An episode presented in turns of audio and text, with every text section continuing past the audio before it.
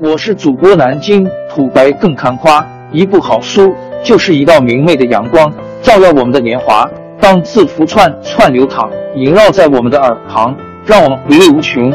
天津上元书院又和你们见面了，欢迎您的收听。零幺，世界是可以重组的，重组二字真是奇妙。千里为重，一指空间的转换和历史的岁月。主一旁指思神。且不为加力，寓意抓住主干，理清乱麻。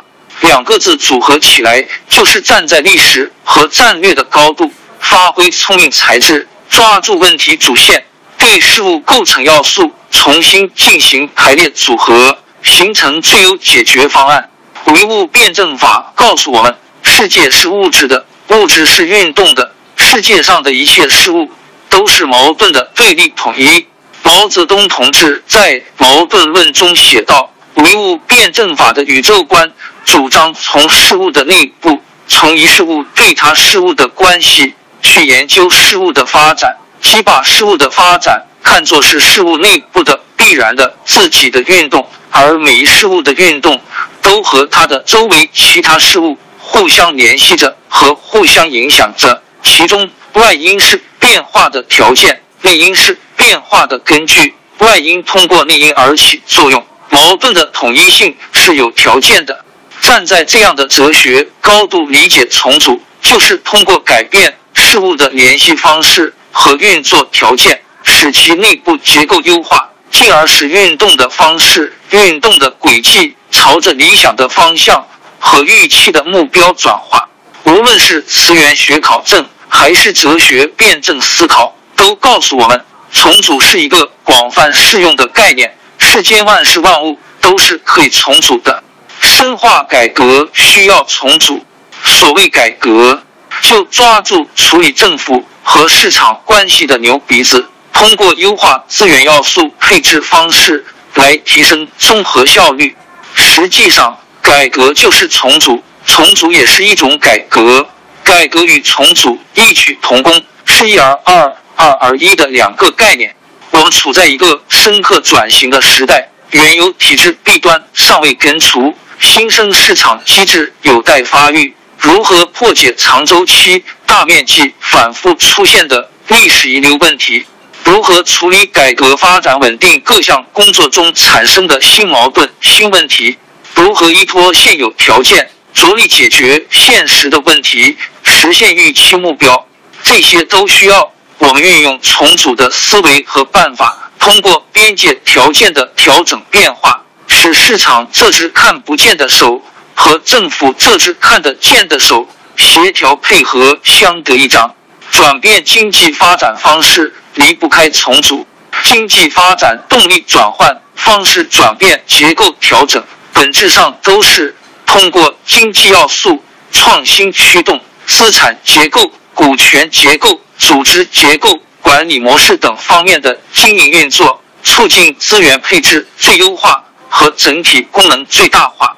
这里面包含诸多重组操作，包括资产重组、组织重组、管理重组、资源重组、要素重组、权力重组等等。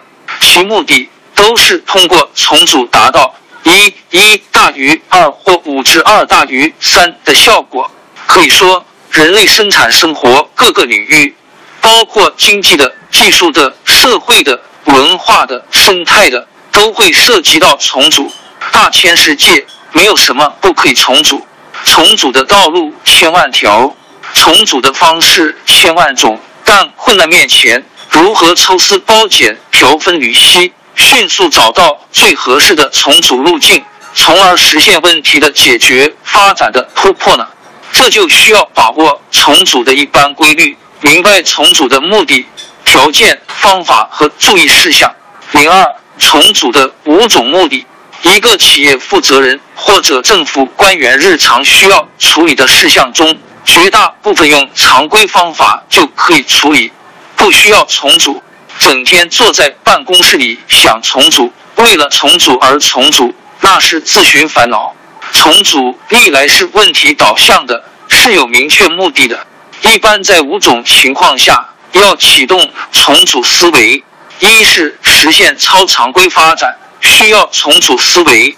企业要想迅速扩大规模、占领市场、获取战略机会，地方要想加快发展、弯道超车，一般的方法往往是不行的。这时候需要转换思路，考虑重组的方法来推动。二是化解历史遗留问题，要有创新的重组思维。一些问题由来已久，长周期存在。你的前任、前任的前任都没有解决，一定是在传统的坐标体系内无解的。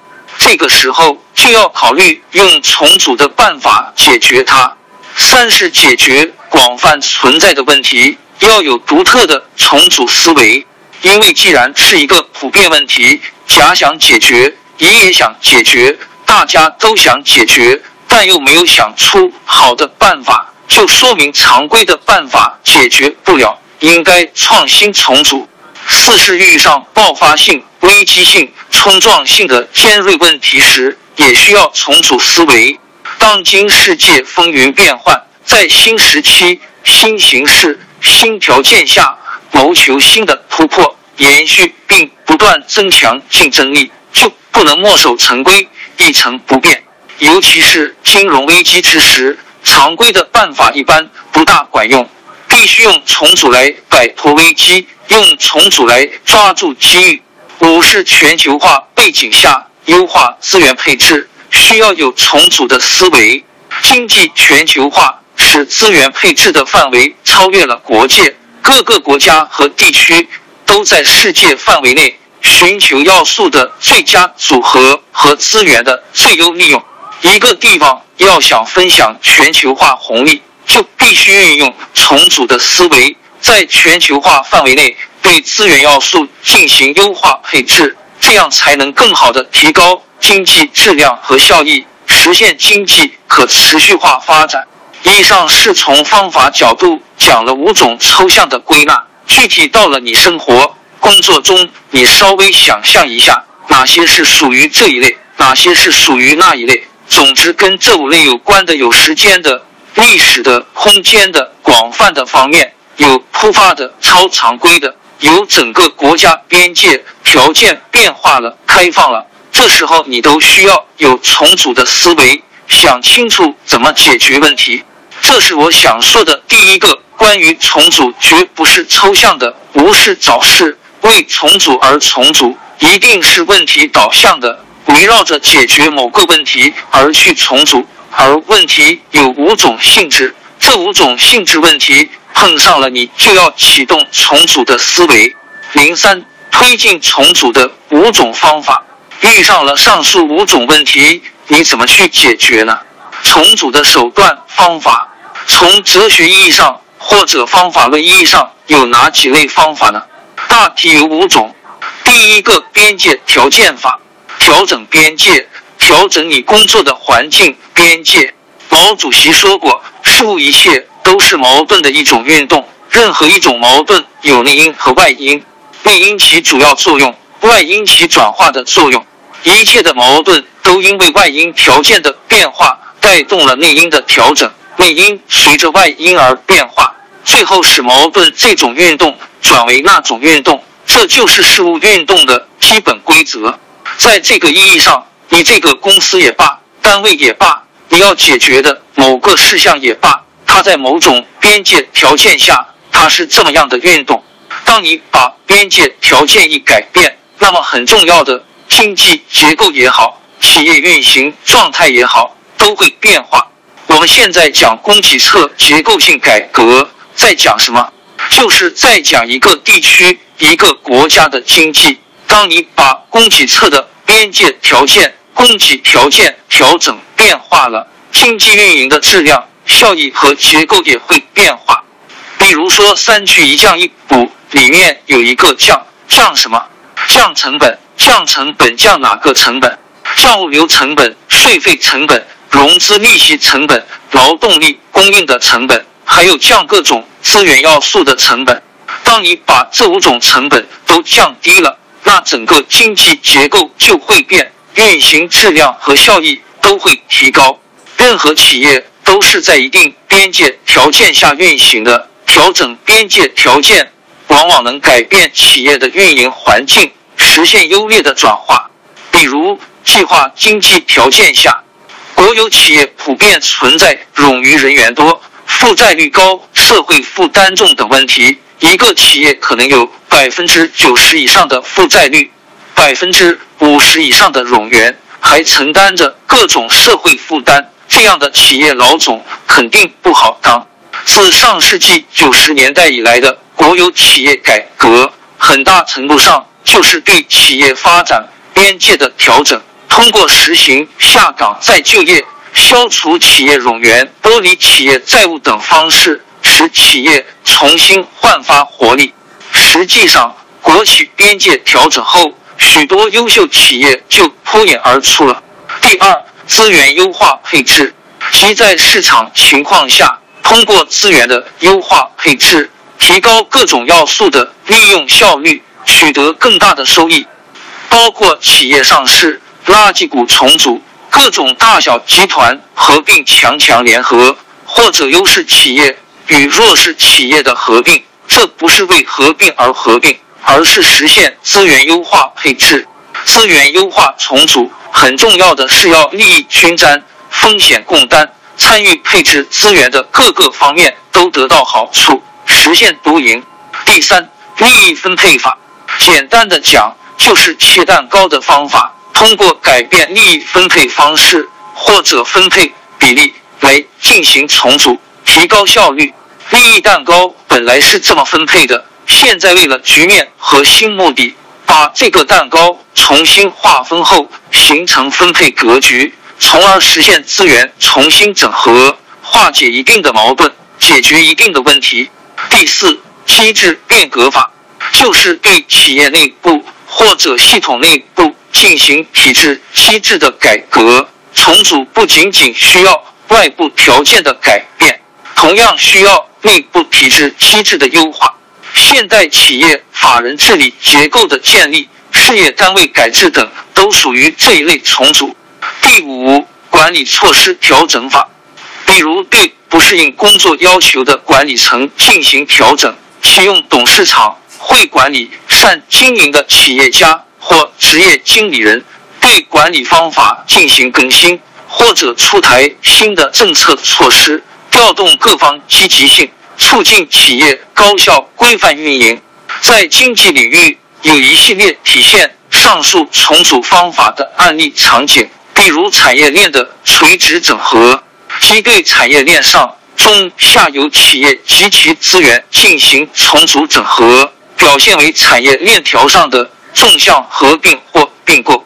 又比如企业业务流程的水平整合，也就是将企业的研发设计、原料采购、生产加工、物流配送的某一个环节外包出去，搞三来一补的加工贸易。搞软件开发和外包服务等等，都表现为企业的横向合作或并购。现在惠普、IBM 等跨国巨头都是自己控制研发设计、营销网络等核心环节，把零部件加工、物流结算环节外包给各种代工企业、物流企业和财务公司，自己的业务不到百分之三十。再比如，金融资本、产业资本之间的整合重组，包括上市融资、股权转让、招商引资、引进战略投资者、进行股权投资等等，主要体现为资本结构的变化。企业债务重组也属于这种范畴。再比如，组织结构的调整重组，包括管理链的整合重组，如精简管理环节。以提高管理效率，包括管理层，特别是主要负责人的更换，乃至整个领导管理团队的更换，还有依托信息化的产业链重组。比如，我国正在推进的互联网行动，通过发挥互联网在社会资源配置中的优化和集成作用，来创造新的发展生态。比如，德国工业四点零。借助先进智能技术，在制造业研发设计、生产制造、经营管理、市场管理等关键环节渗透应用，加快推进智能化制造、网络化协同、个性化定制和服务化延伸。这些业务流程再造和产业链优化升级，实质上也是重组。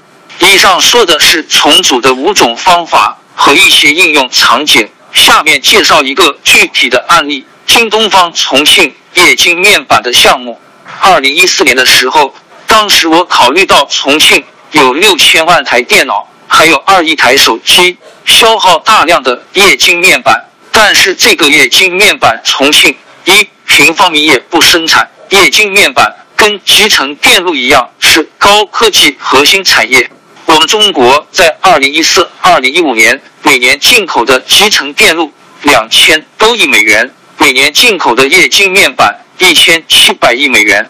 所以在这个意义上，搞好这个项目，对重庆、对整个国家都是有战略意义的。当时中国最好的液晶面板企业就是北京京东方。我跟王东升二零一四年九月晚上通了一个电话，我说：“你现在是中国最好的液晶面板企业，你这十年艰苦奋斗，形成了上万个专利，在世界前十位的液晶面板企业，你已经排在第四、第五位了。二零一四年，现在它已经到了第二、第三位了。我说你有技术，我这儿有市场，我们合作是资源优化配置。”你到我这儿来生产液晶面板，百分之一百就在重庆销掉了，运都不要运。他说：“你有市场，我有技术，也能生产出来。但是一个项目要三百四十亿的投资，我现在这个公司筹不起这个钱。”我说：“你是个上市公司，你这个钱我们可以向重庆企业定向增发的方式来解决，由市场化方式来解决资金。”当时它的股价是二块多一股，我说你增发一百亿股，由重庆的企业、国有企业、民营企业出两百亿余亿购买，你拿到了两百多亿后，再从银行这边贷款一百四十多亿，就形成三百四十亿，这个项目资金就有了。所以我们这么商量完以后，三个月内把这个资金都解决了，二零一四年底就开工。到了二零一六年竣工，三百四十亿的钱，一年多时间就把它竣工了，然后投产。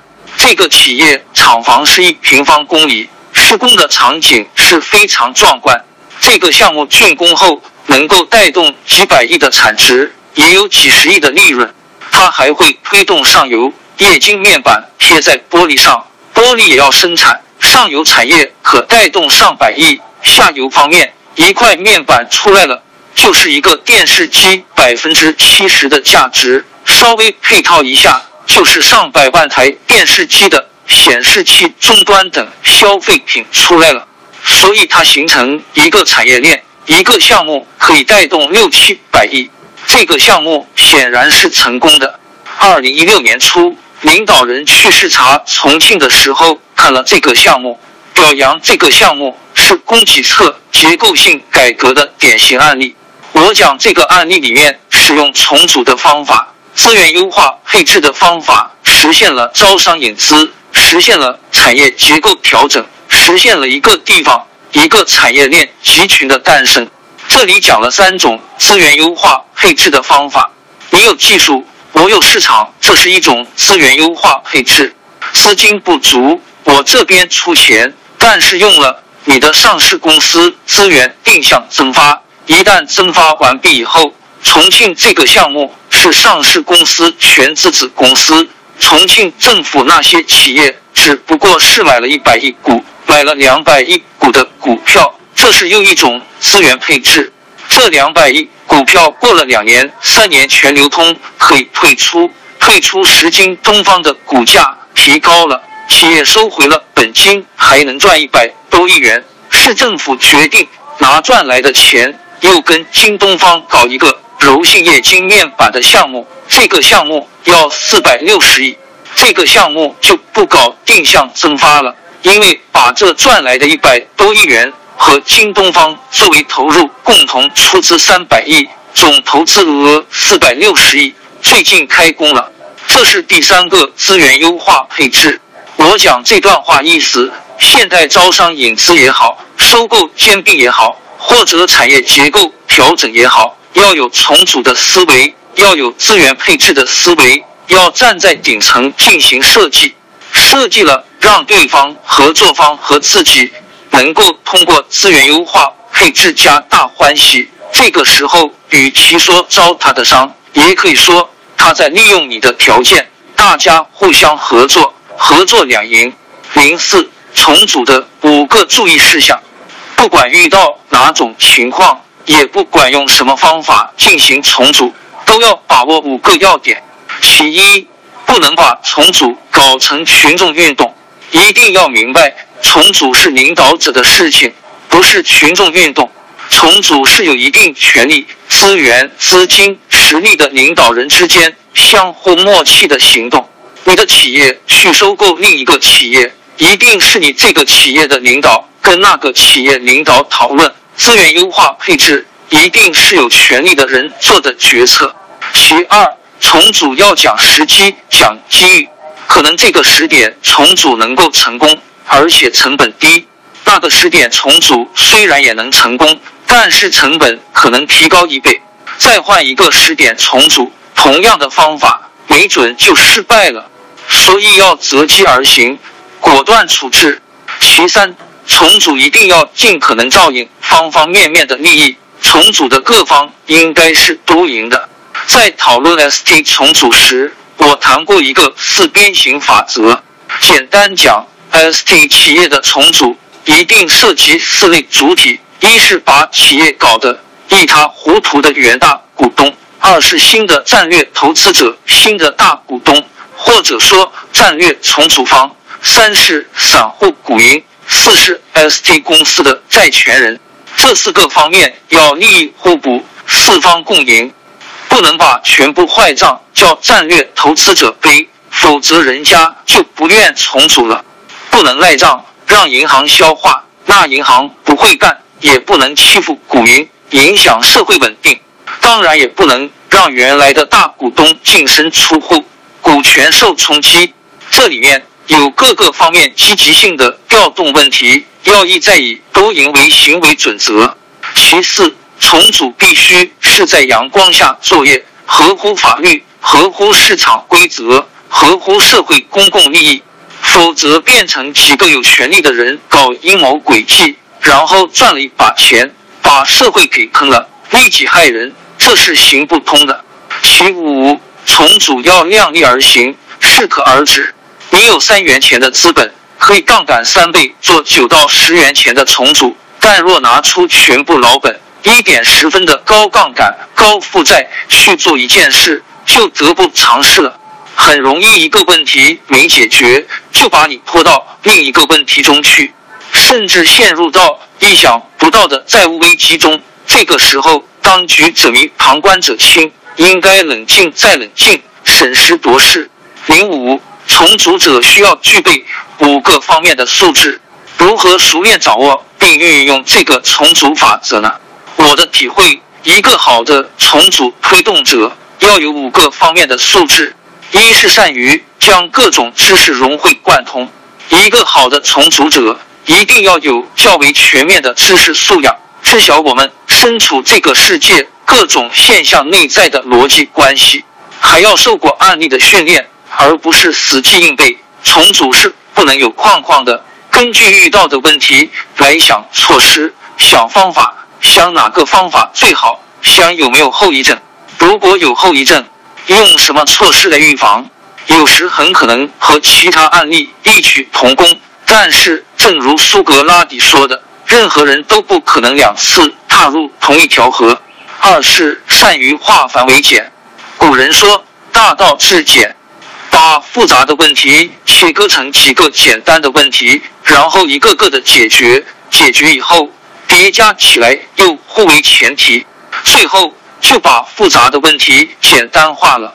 但是，简单化并不是去违反游戏规则。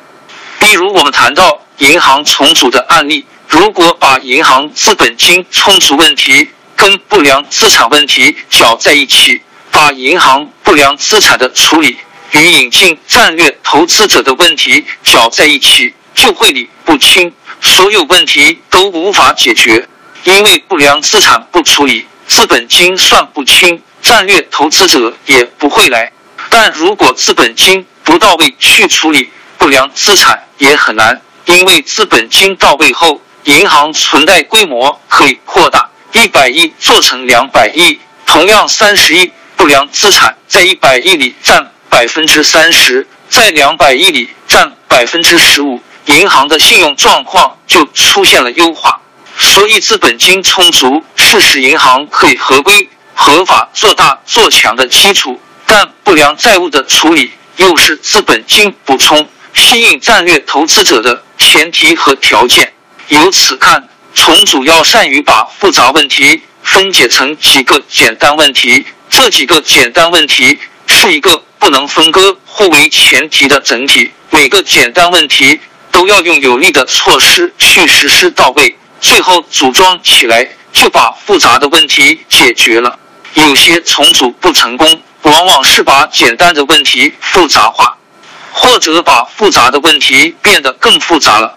三是运用国家各类政策，重组必须善于把国家各类政策、各类金融工具用足、用好、用活。也就是说，必须把国家的法律制度、市场经济的游戏规则。根据实际情况用到恰到好处，这些游戏规则就像万花筒，这个案例这样转，那个案例那样转，每转一次就是一个不同的图案。其实原理差不多，区别在组合的方法不同。例如股权分置改革，国家对上市公司的政策有十几条，实际操作中我们不能把股改跟这十几条政策。完全脱开就股改论股改，那是不容易的。反之，如果股改前后国家许可的资本市场各种制度、方法和工具弄清楚，想想当时当刻的股改状况，再提出合理的操作方案，就会使股改得到三个好的预期：一是股改后上市公司的发展肯定要好于股改前；二是股改后的总市值。绝不会低于股改前的总市值。三是企业业务管理更有前景。如果股改方案给人的感觉是有这三个好的预期，那就是成功的。达到这样的目的，就和股改方案中各种政策工具是否用足用好有关。四是善于用身边的条件资源，重组要从身边做起。任何一种重组。都是基于问题的解决、困难的解决。你的身边往往就有现存的各种资源、信息和关键因素，就看你是不是慧眼独具，能否抽丝剥茧、条分缕析，透过现象看到本质，进而通过事物发展边界条件的调整，抓住关键环节，实现资源要素配置的最优化和效用最大化。重组这件事。不靠天，不靠地，不靠外力，不靠运气，靠的是管理者系统的思维、正确的判断、有效的决策。因为重组的资源要素就在管理者身边。五是善于在重组中把握底线思维，不留后遗症。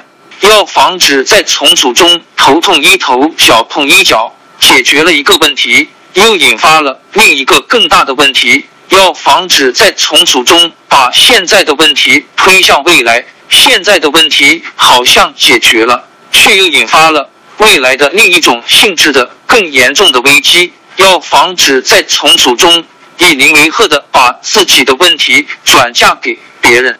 例如，二零零零年，美国为解决房地产不景气的问题，把房地产中的问题贷款重组成次级债。引发了二零零八年的次贷危机，而后为解决金融危机问题，大量的财政透支，又引发了二零一零年美国政府债务危机，这些都是反面教材。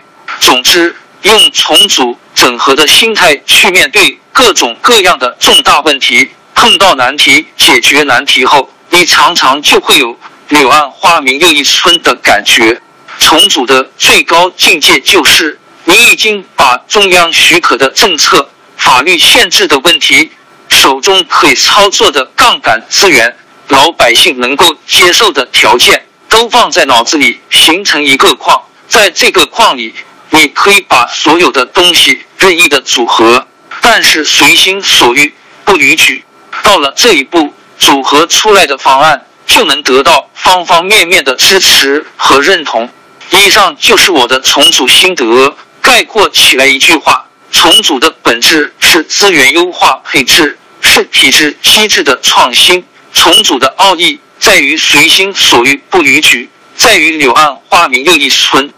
对企业家而言，掌握了这个工具，就多了一种运筹财富、摆脱危机的本事；对于政府官员来说，掌握了这个工具，就多了一种为国家、为社会、为人民服务的能力。王朝更迭，江山易主，世事山河都会变迁。